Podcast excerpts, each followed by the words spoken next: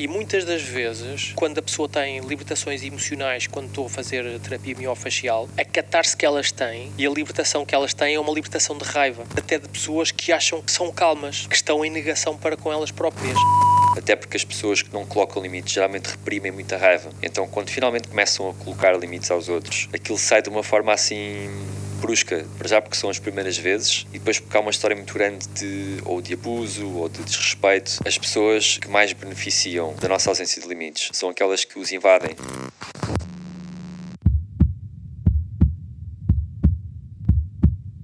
Sabias que reprimir a raiva pode encurtar o nosso tempo de vida? Já suspeitava. Já suspeitava, já. É verdade. Sim. Houve um estudo longitudinal que demonstrou isto. Longitudinal? Uhum. Sim, foi feito ao longo de uns 14 anos, sim. Ok, ok, ótimo. Para, para chegarem a essas conclusões, Uhum. deveria ser. É, uma coisa que eu, que eu reparo também é quando estou a fazer massagem a pessoas, é, é pessoas que muito iradas, têm tensões, e pessoas que acham que se estão calmas, mas que estão a reprimir, libertar, também estão tensas. Uhum. Então acaba por haver uma hum, não libertação e acumula-se no corpo. Uhum. Neste caso, houve mortalidade associada a várias causas, mas sobretudo cancro e questões cardiovasculares, neste estudo em específico. Sabes-me dizer que tipo de cancro e aonde? Não vi essa informação, não sei se tem ou não, mas posso ir ver. Ok, Eu fui à procura de quantos anos é que poderia ter diminuído, assim, em média, mas também não eram específicos a esse ponto. Quanto aos tipos de cancros, depois posso ver melhor. ok, ótimo. Porque pode fazer diferença. É interessante ver se o tipo de cancro é sempre igual, por exemplo, ou então se o tipo de cancro está relacionado com outra coisa qualquer. É interessante essa pergunta. Eu, em outros estudos que eu vi, havia, haviam problemáticas associadas a N fatores, desde imunidade, parte respiratória, parte cardio- cardiovascular, muita, muita coisa. Tensão corporal, não, não dei por eh, haver assim uma tendência a nível de cancro mais específica. Sim, a nível de imunidade também faz sentido porque havendo hum, irritabilidade, nós ficamos mais desfocados, quer hum, nos- no nosso propósito, quer mesmo na, na nossa forma de pensar e no, na nossa visão, muitas das vezes também. Sabes que a raiva serve para focar numa coisa específica. Sim, pode ser. Mas Então também. tudo o resto fica fora de foco. Sim, sim, pode ser, pode ser. Aqui neste estudo, a premissa era de que a raiva reprimida leva a ressentimento. E o ressentimento depois permanece com a pessoa. E isto é que vai causar os impactos a nível da saúde. Depois já vamos explorar mais a fundo como é que isto acontece. Mas a raiva, a raiva em si é uma emoção básica. Ela fica connosco durante pouco tempo. As emoções básicas geralmente têm curta duração. Depois podem dar origem a emoções mais complexas ou a sentimentos, ou até a estados de espírito. E esses sim são mais duradouros. Então é como que se este ressentimento, inicialmente expresso através de raiva ou não expresso, depois fica com a pessoa e a pessoa pode recordar-se disso eh, repetidamente e entrar em contacto com aquela mágoa que não fica resolvida. Ressentimento e frustração também, suspeito. Uhum. Sim, sim, acho que a frustração também é mais duradoura. Sim. E acho que também está relacionado com a raiva. Acho que às vezes o ressentimento é mais direcionado a outros e a frustração é mais direcionada a nós próprios. Eu penso que qualquer impulso que não é concretizado, qualquer necessidade que não é satisfeita, pode levar à frustração. E depois a frustração pode levar a acionar raiva ou não, de modo a agir, a mobilizar a pessoa para agir, para satisfazer aquela necessidade. Mas penso que Ok. possa estar associada, pode, pode ter um ponto de partida diferente, mas depois tem nuances que se vão prender também com, com as dinâmicas da raiva. Sim, tens razão. As coisas nunca são simples. É. Há sempre um intricado de, e uma complexidade grande. É. É. Se calhar convém definirmos a raiva para trazer aqui mais clareza ao tempo, ao tema. Então, a raiva é uma emoção básica que se caracteriza por antagonismo para com algo ou alguém que é visto como ameaça ou obstáculo. Geralmente ela gera um comportamento, quer esse comportamento seja expressá-la ativamente ou então guardá-la para nós. E quando ela é expressada ativamente, então aí assume uma forma de ativação para que nós possamos agir, seja para defesa pessoal ou defesa de outras pessoas, defesa de um ponto de vista, resolução rápida de problemas e colocação de limites. Esta é a parte mais importante da raiva, é delimitar os nossos limites. O sítio a partir do qual outras pessoas não podem passar, pôr-nos em causa, invadir o nosso espaço e hum, prejudicar-nos. É este o propósito da raiva: é mobilizar-nos e ativar-nos de modo a que nós possamos responder a estas dinâmicas com o nosso ambiente. E fisiologicamente ela funciona através do sistema nervoso simpático. É tipo, estás a ver a parte do fight or flight, quando a pessoa não vai propriamente fugir, quando está pronta para estabelecer um ponto, para se defender, para, para lutar, seja uma luta real ou simbólica, então essa é a componente do sistema nervoso simpático que vai atuar.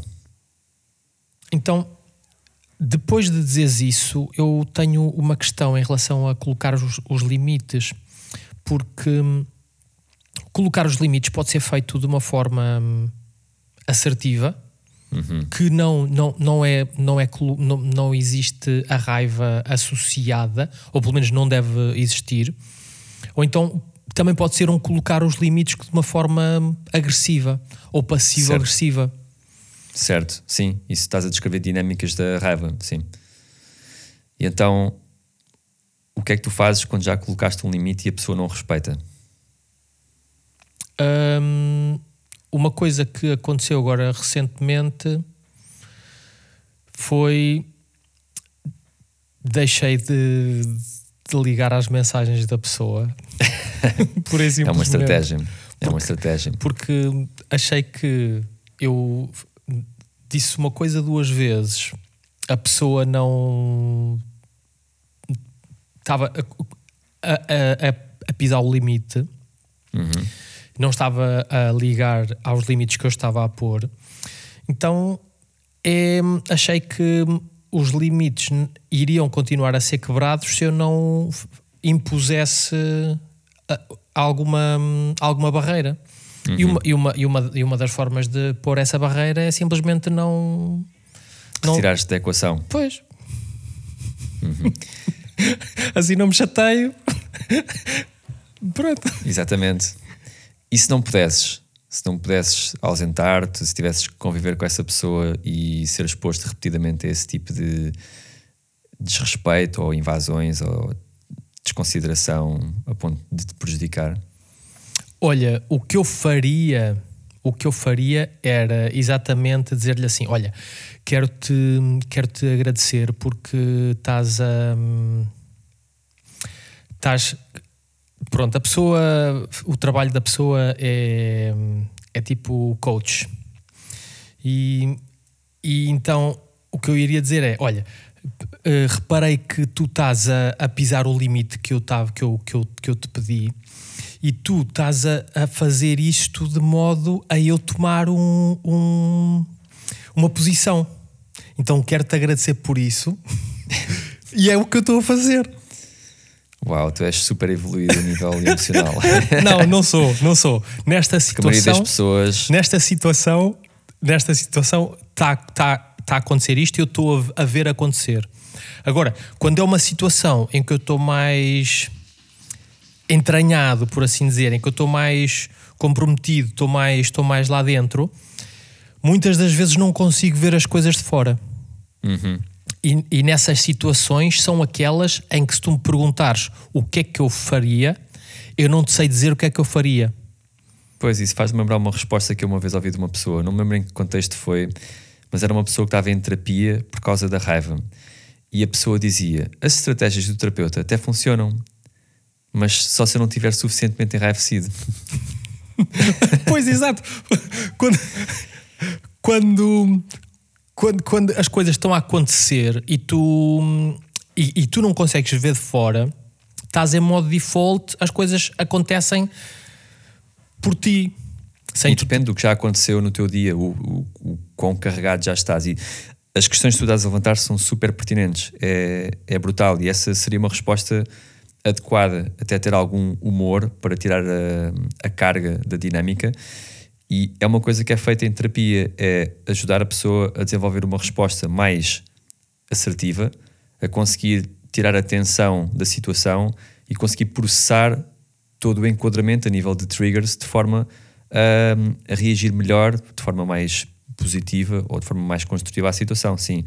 Agora, depois há aqui o nosso, a nossa capacidade de aguentar com um nível exacerbado de invasão, não é? Quando é como estás a dizer, quando estás muito envolvido numa situação e não consegues ter perspectiva e se calhar ficas, entre aspas, cego de raiva, então aí vais explodir, não é? Vais Sim. colocar o limite e respondendo à tua pergunta inicial, o limite que era suposto ser colocado de forma assertiva, de forma respeitosa, tranquila, acaba por ser colocado de forma explosiva e muito raivosa.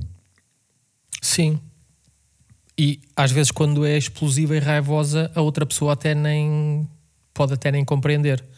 E pode, pior, em vez de, de, de perceber o, o porquê de, da reação, vai levar aquilo como um ataque e estamos a criar um problema ainda maior. Ou, ou não é um problema maior, é um desentendimento maior.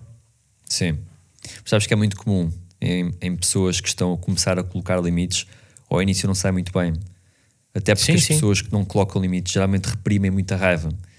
Então, quando finalmente come- começam a colocar limites aos outros, aquilo sai de uma forma assim brusca, desajeitada, para já porque são as primeiras vezes, Sim. e depois porque há uma história muito grande de ou de abuso ou de desrespeito, e depois tens o outro lado, que é as pessoas que mais beneficiam da nossa ausência de limites são aquelas que os invadem regularmente, que se aproveitam.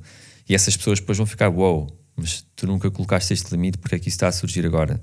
E isso é, é possível que ainda ative mais a outra pessoa que se está a tentar impor e depois ainda recebe com alguma resistência ou crítica, ou às vezes há shaming de, por parte da outra pessoa que, que usufrui dessa dinâmica. Sim. Sim, que pode usar esse shaming de uma forma consciente ou não. Uhum. Eu tenho estado a usar a palavra reprimir. Em inglês, pelo menos eu sei que existe a diferença entre repress e suppress. Em português eu não sei se, se há esta terminologia, esta diferença.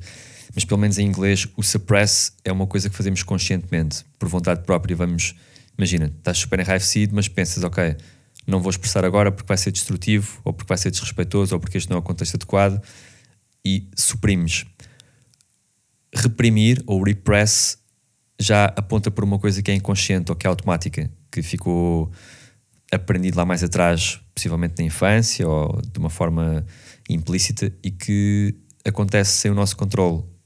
A emoção surge, mas fica ali num grau em que nós ou não a detectamos ou que é muito rapidamente canalizada para outra coisa e isso nem sempre é bom. Agora, estou, para propósitos deste episódio, quando eu digo reprimir, posso estar a querer dizer suprimir também, porque geralmente não se usa neste contexto, pelo menos que eu esteja a par, suprimir a minha raiva. Quer dizer, não é assim tão estranho, mas não, não estou habituado a ouvir.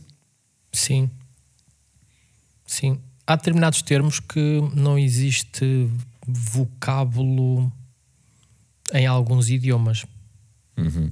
E aqui pode até existir e ser usado por alguns autores e eu não, não me ter apercebido disso. Até porque a maior parte das vezes leio referências em, em inglês. E então pode ser aqui uma lacuna minha. Ok. Olha, tu falaste aí de algumas coisas que parecia que estavas a falar de medicina chinesa. Ok, Sim. boa. Ainda bem que estás a falar nisso. Sim. Vou Vou porque eu dizer, tenho sempre vontade de te bombardear com questões de medicina chinesa e de, de osteopatia e da faixa e dos canais energéticos e tudo isso. E quando tu falas nisso, para mim é sempre um- uma porta que se abre para, para eu aprender coisas. Ok, então olha, aquilo que tu disseste de estar hum, cego de raiva Uhum. faz imenso sentido em medicina chinesa, porque em medicina chinesa o- os olhos estão relacionados com, o- com o fígado, que está relacionado com a raiva. Uau, ok. Então faz todo sentido em medicina chinesa. Depois também faz sentido em medicina chinesa quando tu disseste que hum, o humor é bom, é bom para hum, apaziguar aquela, aquela raiva. Tu tinhas dito, e também que, e outra coisa que disseste ainda antes era que a raiva serve para focar. Para. Ok. Sim. Então, isto, segundo ah, o ciclo de transformação dos cinco elementos, é uma, uma forma de tu deixares de ter medo é teres raiva. Uau, brutal. Sim, quando tu tens, quando tu estás com medo de uma coisa, estás com medo de fazer escalada, tá- estás com medo de uma coisa, se tu te irritares e vais lá assim com. és capaz Mobiliza. de conseguir, sim. E é o, é o ciclo de rim-fígado, de rim-medo, fígado-raiva, que é, Ok. que, é, que é um que criou o outro. E depois o outro, que é o humor, fazer rir, está relacionado com, o- com o coração, que é do, do fígado. O fígado cria o, o humor. Tu sais de um para o outro. Ok. E são percursos que são feitos através de meridianos? São feitos através da teoria dos cinco elementos. Ok. É, não é a mesma coisa que os meridianos, mas é. é os cinco, está relacionado de certa forma, mas, mas é cinco elementos. Pois porque eu não faço a mínima ideia como é que a energia de facto flui através dos, dos meridianos. Ela está sempre a fluir e vai passando pelos vários meridianos, suponho eu. E estas teorias descrevem como é que ela se transforma por influência de cada um destes elementos que se expressam na função dos órgãos, certo? E que correspondem a estados emocionais. Exato. Sim, a nível de, de energia como se segue nos meridianos é um bocado mais complexo, um bocado mais difícil de explicar, mais denso e, Se calhar não é para hoje. e sim, era o que eu estava a pensar, que se calhar não seria para hoje. Uhum. Mas Mas é muito interessante, pelo menos algumas coisas aqui que tu falaste. Se calhar, se der para aprofundar essa parte da relação dos olhos e do foco e da, da raiva, há algum insight que tu consigas assim partilhar? o, o que eu posso dizer é que cada um deles faz parte de um todo maior. É, hum, o, o fígado em, em chinês ou em medicina chinesa faz parte da, do elemento madeira. E o elemento de madeira é o fígado, é a vesícula biliar, é os olhos, é a primavera, é a raiva, é o oeste, é o vento, é o nascimento, é o sabor ácido. Faz, faz tudo parte da mesma coisa, que não estão dissociadas, estão, estão todas juntas. Quando, quando falas numa coisa, falas em tudo. Fazem parte Ok. do todo. Por isso é que é uma licenciatura que demora 5 anos a tirar. Claro que eu não vou compreender isso agora numa explicação que demorou 50 segundos a dar. Mas obrigado. Sim. Pois. Há um aspecto muito bom que tu descreveste, que é a raiva ser útil para sair do medo. A teoria polivagal descreve isto muito bem, em que quando tu estás num estado de congelamento, aqui partindo do princípio que também tens o medo que te mobiliza a agir e o medo que te imobiliza, mas quando o medo te imobiliza, e aqui já tens uma reação de congelamento ou de dissociação, e é o, o- a parte dorsal do nervo vago que te vai imobilizar, então, em certas linhas de psicoterapia corporal, como bioenergética ou, ou biossíntese, é usada a raiva deliberadamente para sair de um estado de congelamento. O, a pessoa é encorajada a enraivecer-se e buscar aquilo que, que a irrita, que no fundo são as suas necessidades e a sua história de, de não ser vista ou de não ser respeitada, e usar a ativação que é consequente disso para sair de um estado de, de medo, de- se estiver congelada por medo, e poder agir Sim. e poder fazer aquilo que o seu corpo quiser com esse estado e expressar, fazer aquela descarga. Sim. Sabes que até não é não é natural estar sempre feliz e contente. Pois claro que não. Não é, não é natural. O, o natural, e, e em medicina chinesa percebe-se isto bastante bem, é passar por todas as emoções, mas não ficar preso em nenhuma delas. Exatamente, já me falaste nisso e eu acho isso brutal. Sim, é importante passar, passar por todas. Passar, passar por todas. Porque, por exemplo, se, se tu estiveres sempre na mesma, deixa, deixa de fazer uh, sentido. Já ouviste dizer que se um objetivo teu não te assusta, é porque não é grande o suficiente. E quando tu disseste isso, agora lembrei-me. Nós, quando estamos a evoluir na vida, nós submetemos a, a desafios e a provas e tentamos evoluir. Há muita coisa que nos assusta, que nos mete medo.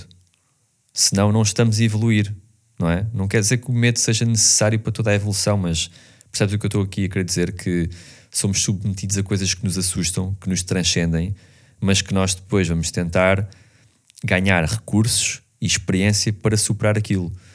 E quando o conseguimos fazer, quando mobilizamos essa raiva, chegamos à felicidade. Mas depois, se ficarmos muito tempo com uma coisa que nos deixa felizes, isso acaba por nos aborrecer. Não sei qual é a emoção que vem a seguir a nível da medicina chinesa, mas ninguém fica feliz com a mesma coisa muito tempo. É preciso depois iniciar o ciclo outra vez. É preciso irmos a um novo desafio ou mudarmos qualquer coisa e continuarmos o nosso progresso.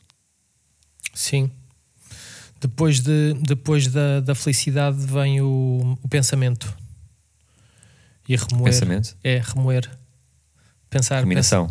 Sim, sim. O pensamento, assim, remoer, sabes? Ruminativo, ok. Sim.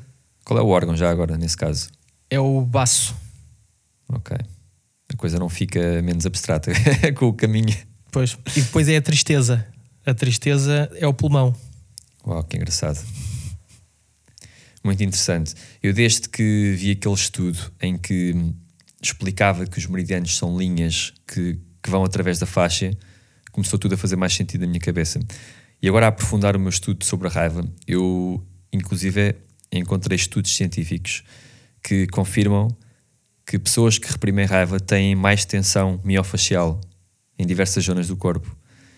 E, tanto do ponto de vista fisiológico como da medicina chinesa, esta tensão vai impedir o fluxo no corpo, seja fluxo de energia, fluxo sanguíneo, fluxo linfático, até o fluxo respiratório. Se estivermos muito tensos, o diafragma não expande, não há um fluxo respiratório adequado. Ou se o diafragma estiver muito, muito apertado, nem sequer há um fluxo digestivo satisfatório, porque o intestino não faz os movimentos que tem de fazer para absorver os nutrientes, para direcionar todo aquele material e estas correlações entre as coisas fascinam-me.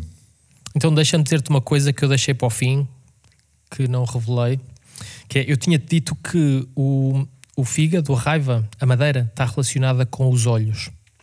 Okay. Mas a manifestação no corpo é os músculos e os tendões. Uau! Sim. Então, quando existe raiva e quando existe hum, acumulação de raiva, vai atuar nos músculos e nos tendões, vai acumular tensão, vai criar uh, problemas nos músculos e nos tendões. Super interessante. Sim. Eu encontrei estudos que referem dor muscular, aumento da sensibilidade à dor, dores articulares, agravamento da fibromialgia, agravamento de questões cardíacas, associação a questões oncológicas é, é, incrível. Aumento das hormonas do stress, supressão de hormonas sexuais. Encontrei estudos, carradas de estudos. Tensão no maxilar, estou agora aqui a olhar para a minha cábula. Bruxismo, síndrome do cólon irritável. É incrível. Tudo isso faz sentido, tudo isso faz sentido. O, o bruxismo e a dor no, no masseter, na, na mandíbula, são normalmente fáceis de reconhecer, mas não, não é apenas nos ombros e, no, e na mandíbula que se acumula tensão de irascibilidade. É também, também nos antebraços, de fechar os punhos, é na, nas pernas, é, é, é todo lado. Todo, todo o corpo tá, fica suscetível à acumulação de, de raiva. Tu há pouco falaste na frustração e eu noto que pessoas que têm muitos impulsos frustrados acabam por ter a anca presa, a zona pélvica. A nível de mobilidade. Sim. E às vezes questões sexuais associadas, dificuldade em ter prazer ou outras questões, sim. Sim. Porque a rigidez muscular é generalizada, mas pode afetar mais umas zonas do que outras, pode afetar as articulações. Sim. Eu às vezes não sei se as, as articulações não estão, não estão diretamente relacionadas com este elemento, com o fígado e com a raiva. Mas o facto de das articulações estarem diretamente ligadas com, com os músculos pode indiretamente estar afetado. Sem dúvida. Felizmente, cada vez mais se criam contextos seguros para as pessoas conviverem e expressarem a sua raiva. Eu vejo muitos vídeos de terapeutas somáticos a criar estes settings onde as pessoas com colchões e almofadas e música podem chegar a um ponto e depois a forma de lá chegar, alguns é através da respiração, outros é através do diálogo e do toque, encorajar a pessoa a conectar-se com aquela ferida e tocar em certos pontos para que a pessoa possa soltar o, a tensão somática que ali está. E estes settings vêm um bocado contrariar a tendência social de, de ter vergonha da raiva, de conter a raiva. Porque a raiva é uma das emoções que as pessoas mais contêm e uma das quais têm mais vergonha. Porque desde que somos crianças que nos é mostrado que uma resposta de raiva é inadequado. Depois, quando crescemos no mundo dos, do, do trabalho, dos adultos, também é inadequado mostrar raiva. É sinal de falta de controle, de falta de maturidade, de aquelas questões todas não é? que nós já sabemos. Então, o caminho mais percorrido é não expressar a raiva, é guardar para dentro. E depois surgem estas novas abordagens que visam mesmo conviver com a raiva, aceitá-la, expressá-la. Sim.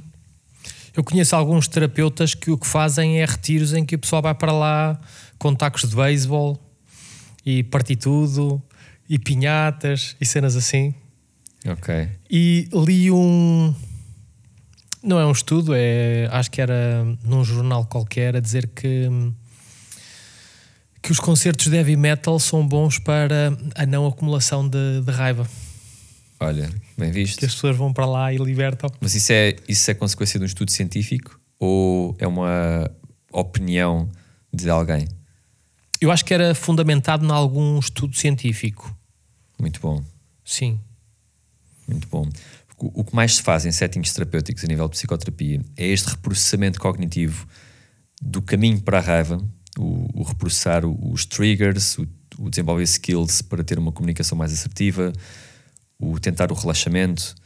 E tudo isto é necessário, mas eu acredito que se não houver o alívio, se não houver a expressão e treinarmos-nos para convivermos favoravelmente com, com a nossa raiva, conhecê-la, saber como é que ela se manifesta em nós, então acaba por cair um bocado em saco roto, não é? Temos todas aquelas estratégias, mas temos sempre um bocado de medo de olhar para ela. Por outro lado, estas abordagens novas, somáticas, se for só acumular e libertar, eu também acredito que a pessoa fique presa num loop em que sempre que acumula, depois tem que libertar e nunca aprende a reprocessar os estímulos, a reprocessar os triggers e as dinâmicas e outras estratégias para de facto conseguir integrar favoravelmente as suas dinâmicas. Então eu fico muito fico muito tentado a usar uma combinação destas abordagens e quando vejo que é necessário a pessoa expressar a sua raiva, então talvez através da respiração possamos fazer ali um exercício, mas também depois não deixar de fazer o, o reprocessamento dos triggers e haver o treino do relaxamento e, e tentar fortalecer aqui a parte assertiva da comunicação. Ok. Olha, é importante isso que estás a dizer de hum, aprender a sublimar, não é? Isto, uma coisa que eu às vezes encontro é, hum, é o redirecionar da raiva. Pessoas têm raiva de alguma situação e depois vão redirecioná-la porque não podem descarregar na, no objeto causador, no objeto, na pessoa, no Uhum. sujeito, Sim. e que depois vai descarregar ou no parceiro ou nos filhos. Descarregar, tipo, verbalmente ou até violência física. Uhum. Ou há pessoas que aprendem a fazer desportos de combate para, para libertar a raiva, para não, para não acumular, Certo. para descarregar. E não precisam ser desportos de combate, pode também ser qualquer, qualquer desporto. Usam o desporto como uma forma para, para descarregar, Sim, sim. para sublimar. Porque uma coisa que eu, me aparece muitas vezes em clínica é tensão crónica de raiva acumulada, de até de pessoas Exatamente. que acham que acham que são calmas, Pois, que estão em negação para com elas próprias. E muitas das vezes, quando, quando a pessoa tem libertações emocionais, quando estou a fazer terapia miofacial, a catarse que elas têm e a libertação que elas têm é uma libertação de raiva. Uhum. Tinha uma, tinha uma paciente que, que, que era mesmo. Já me estás a, a pôr cheio. Estou com uma raiva já. Dizia-me sempre isto, sabes? E é frequente, depois da raiva, vir o choro, a vergonha, a tristeza, uma espécie de luto, que é um mix de tudo aquilo que contiveram, todo o abuso que aconteceu e ao mesmo tempo uma certa vergonha por se terem descontrolado. Sim. Já observaste isso? Sabes que a- isso aconteceu muitas vezes, mas eu não sei se, é, se era isso ou se era o alívio. Pois, pois, isso só perguntando à pessoa. Sim, porque muitas das vezes a, a sensação que tinham depois era de alívio. Não sei se antes do alívio veio essa vergonha de, de terem de terem exposto uma coisa que não era suposto ter. Uhum. Supostamente Sim. não é suposto ter, porque é normal, é natural termos, passar, passar por, todos, por todas as emoções. Uhum. Isso é muito importante o que tu estás a dizer, é o normalizar que temos esta emoção e que ela tem um propósito.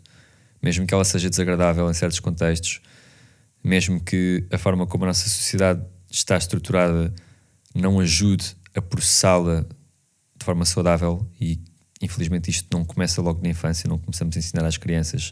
Quer dizer, agora já se com as pedagogias Waldorf e, e assim mais conscientes e integradas já se começa a ensinar às crianças, mas isto não era a norma e portanto isso é muito importante Pois é. permitir que as pessoas normalizem.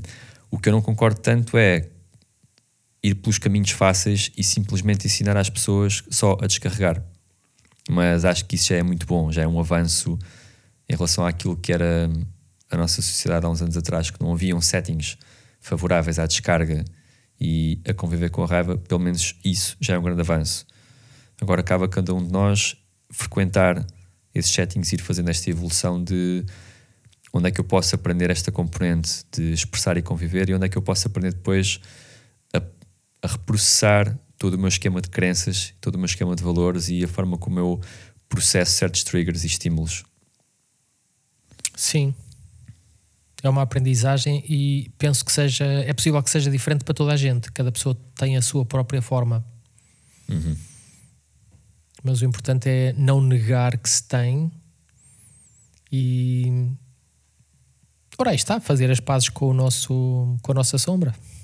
Exatamente, e podemos olhar para isto como toda uma jornada. Há um estímulo que nós vamos percepcionar através de, de algum dos nossos cinco sentidos, mas geralmente a visão ou a audição, que vai chegar ao nosso cérebro e vai ser processado. E depois o cérebro vai dizer se é um trigger, se é uma ameaça ou se é um estímulo que não nos afeta em nada. Isto é a amígdala que vai fazer. Com base na nossa história, a amígdala vai reagir e vai dar o alarme interno se é para fazer alguma coisa a respeito do assunto ou se não é preciso fazer nada.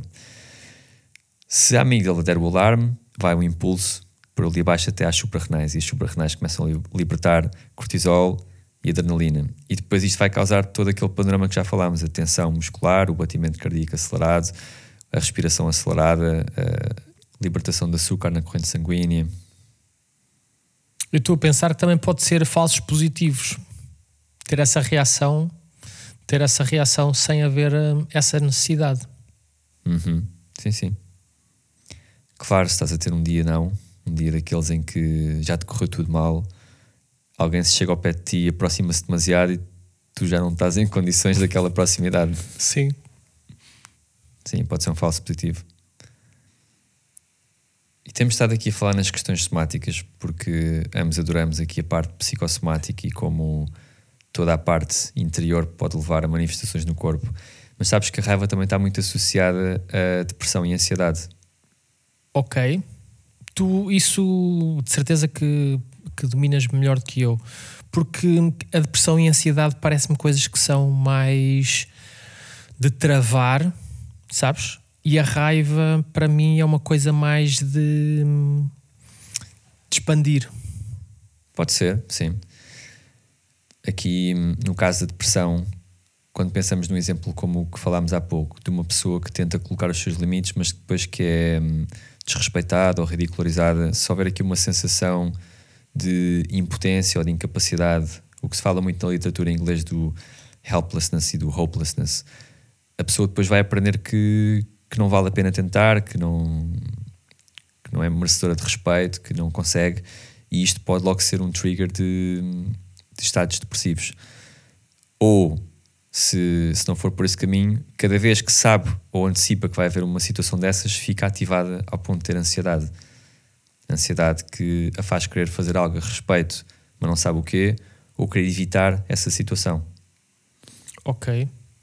A depressão, tá, se aquilo que tu disseste, sim, a depressão está mais associada um, a um baixar os braços. A ansiedade pode estar ou pode não estar. Pode ser ali aquela sensação de não sei o que fazer, sinto-me sob ameaça e, e, depois a ansiedade também pode levar à raiva. Ambas as coisas podem acontecer, é, é bidirecional. Mas, mas sim, há esta relação com, com a parte mental também.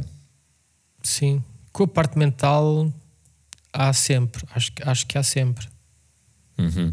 E depois há a bidirecionalidade deste fenómeno, que é nós falamos que a raiva pode levar à tensão muscular, mas se houver muita tensão muscular continuamente, isso pode, pode levar a estados de raiva ou estados de frustração. Imagina a pessoa que tem que estar todos os dias na mesma posição, que acumula muitas tensões, essa pessoa vai ficar mais irritadiça, vai ser mais passível de reagir com raiva a dinâmicas sociais que de outra forma talvez não, não reagisse assim. Sim, eu explico isso em medicina chinesa como, como disse há pouco, fazerem parte de um todo maior. Ok. Então, quando tu, quando tu mexes num, num dos componentes do todo, não deixas de estar a mexer no todo. Uhum. Sabes? Certo. Então é, é isso, é tu é um, é um componente de, um, de uma coisa maior e tu, independentemente daquilo que tu mexes lá dentro, estás a mexer naquilo. Exatamente. Da mesma forma, se uma pessoa respira muito rápido ou se respira mais rapidamente ou mais profundamente do que aquilo que deveria, também vai estar a ativar o sistema nervoso simpático, que também pode diminuir a sua capacidade de tolerar certos estímulos e, portanto, também pode levar a respostas de raiva, tal como pode levar a respostas de ansiedade. E uma estar associada com a outra em certos contextos. Há aqui todas estas interações e bidirecionalidades da raiva. Sim. Isto porque depois surgem aquelas dicas e aqueles posts de se tens raiva, então é porque. E depois é, é uma causa super específica. Não necessariamente, não é? Não necessariamente. Exatamente, é uma teia. No outro dia vi um discurso, vi um, vi um reel de um discurso super intenso de uma figura super conhecida em que ele estava a dizer que nós não devemos nunca estar em ambientes onde não somos devidamente valorizados e reconhecidos, porque isso faz com que nós olhemos para nós sem o devido valor, começamos a internalizar aquilo, e depois ele diz que isso é a causa de toda a depressão e ansiedade. E depois fui olhar para os comentários, eu, quando tenho tempo, e há um post que me cativa, eu gosto de olhar para os comentários, e então estava logo um a dizer: concordo com tudo o que disseste, menos que é a causa da depressão. Isso não é verdade. A causa da depressão é, tem a ver com exercício físico e alimentação. E depois isto deu asa à discussão, mas foi interessante ver que cada pessoa que aparecia a dar uma causa tinha a sua razão e todas essas causas têm um papel a desempenhar no desenvolvimento de depressão. Seja porque a pessoa não se mexe, seja porque a pessoa não come adequadamente, porque não se expressa, porque o seu círculo social não a apoia, porque não faz aquilo que realmente a faz brilhar, não tem orgulho naquilo que faz, não, não se sente concretizada. Há aqui um conjunto de dinâmicas físicas, psicológicas, alimentares, sociais, até espirituais a, a desempenhar um papel na depressão, tal como na ansiedade, tal como na raiva, tal como em N outras patologias. Isto é uma teia. Sim, olha, fizeste-me lembrar uma, um filme que eu vi do Jordan Peterson a falar sobre depressão e ele estava a dizer que muitas das vezes há uma, uma tendência para diagnosticar muito rapidamente uma pessoa que está triste com depressão. Uhum. E que uma coisa que ele faz é. ele a dizer na primeira pessoa. Uma coisa que eu faço é perguntar à pessoa: uh, tu tens alguém que goste de ti, com quem tu falas, com quem tu, com quem tu podes falar dos teus problemas, tu tens hobbies, tu tens, tens, tens, tens projetos de vida. E muitas das vezes, ele, ele assim a dizer, muitas das vezes as pessoas não estão não estão deprimidas, estão é, é lixadas. Exatamente. Sim, é, é, é isso, é, é, Há muita razão nisso mesmo. Sim, porque é preciso ver o enquadramento antes de, antes de, de olhar para, para a pessoa e dizer: Olha, tu estás des- desregulado uh, de- miner- mineralmente, ou uma coisa qualquer, que havia uma teoria de, Aham. que, de que a depressão podia ser um- uma, uma deficiência de micronutrientes, uma coisa qualquer. Também pode, sim. É preciso, é, é preciso ver todo, todo o enquadramento em que a pessoa se encontra e se realmente Claro. a pessoa se realmente a pessoa está está num pós situação traumática está num trabalho que não gosta e que é um sac- sacrifício. Hum, vive sozinho trabalha para pagar a, a, a renda e não tem tempo para, para se divertir. Exatamente, não só trabalha como está duas horas no trânsito, depois está nove horas ou dez a trabalhar, mais uma ou duas no trânsito, Exato. nunca come refeições cozinhadas, é tudo de pôr no micro-ondas, zero nutrientes, carradas de calorias, Exato, não dorme não- bem, tá, bebe de 5 cafés por dia, depois dorme por exaustão, mas não vai aquele sono profundo regenerativo. Claro, claro, Sim, isto isso- é o que não falta no nosso estilo de vida, no nosso, passa a expressão, porque depois alguns de nós tentam se desviar se conseguirem, mas o que não falta são fatores para andarmos todos deprimidos, ansiosos e super enraivecidos. Ora, aí está. Sim, depois há que encontrar recursos para encontrarmos o nosso bilhete de saída desta jornada diabólica, não é? Hum, Descer a espiral e conseguirmos encontrar formas de voltar a subi-la. Exato. E que pode ser diferente de pessoa para pessoa. O próprio Jordan Peterson tem depressão, certo? Ele, hum, não sei, não, não acompanho assim a esse ponto, mas ele teve depressão. Sei que ele teve depressão e ansiedade e, e tinha problemas ah, físicos também. Muito do, ele diz que muito, muito desses, desses problemas de ansiedade e problemas físicos passaram com a mudança alimentar que ele fez. Depois, entretanto, não sei como é que ele está agora. Já não, já Ok. não vejo nada dele há, há bastante tempo. Tenho dois, tenho, tenho dois livros dele. Ele teve cá agora em Portugal há pouco tempo a apresentar um livro novo. Eu não nem sequer sei o nome desse livro que ele veio cá apresentar, por isso já não. É o 12 More Rules ou já é outro? talvez. Porque ele não lançou sei. o 12 Rules, depois há outro, é qualquer coisa tipo 12 More Rules, é uma coisa assim. Não sei se é- são estas as palavras exatas ou se já é outro, já me perdi entretanto. Pois também já não sei. Eu tenho, eu tenho Mapa dos Sentidos e o 12 Rules for Life. São os que eu tenho dele. Ah, o mapa dos sentidos é anterior.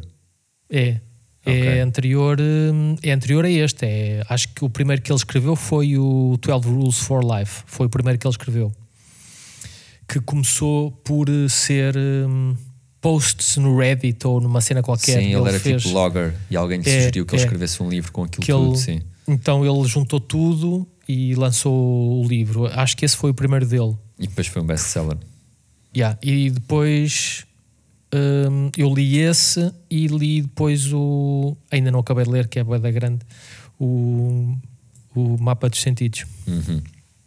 O documentário que eu vi sobre ele, eu acho que aquilo se passou lá para 2017, 2018, quando instalou toda aquela confusão em prol das opiniões dele e das, das coisas que achavam que ele estava a dizer e, e que depois ele teve que responder e as respostas davam origem a outras respostas e ele foi tentaram cancelá-lo nas redes e cancelá-lo em N plataformas e eu não percebi se foi esse o principal fator na depressão dele, mas ele nesse comentário afirmava, quase, tenho quase certeza que ele disse isso, que afirmava ter depressão. E ele também falou nisso, no estilo de vida que ele estava a tentar criar, em que fazia, acho que era Kundalini Yoga com a mulher dele e tentava alimentar-se de uma forma mais adequada, mais nutritiva. Pois. Eu, em relação à alimentação, não quero entrar por aí porque hum, é, uma situa é, um, é um assunto que é muito polémico, sempre. Sim, sempre. A alimentação é sempre muito polémico. É. Então não quero pegar nisso, pelo menos agora. Pelo menos neste, neste episódio, não. É. Sabes aquele eixo muito falado que é o eixo intestino-cérebro? Sim. Pronto, eu vi um estudo há pouco tempo, super recente, que fala no eixo intestino-cérebro-pele. E é brutal. Depois temos que fazer um- uma reflexão sobre isso. Mas aí vamos ter que falar sobre alimentação, porque a forma como o nosso microbioma está depende daquilo que nós comemos, também depende daquilo que nós sentimos, sim. Mas a seu tempo, Faz sentido também em medicina chinesa, sabes? sim, O intestino e a pele.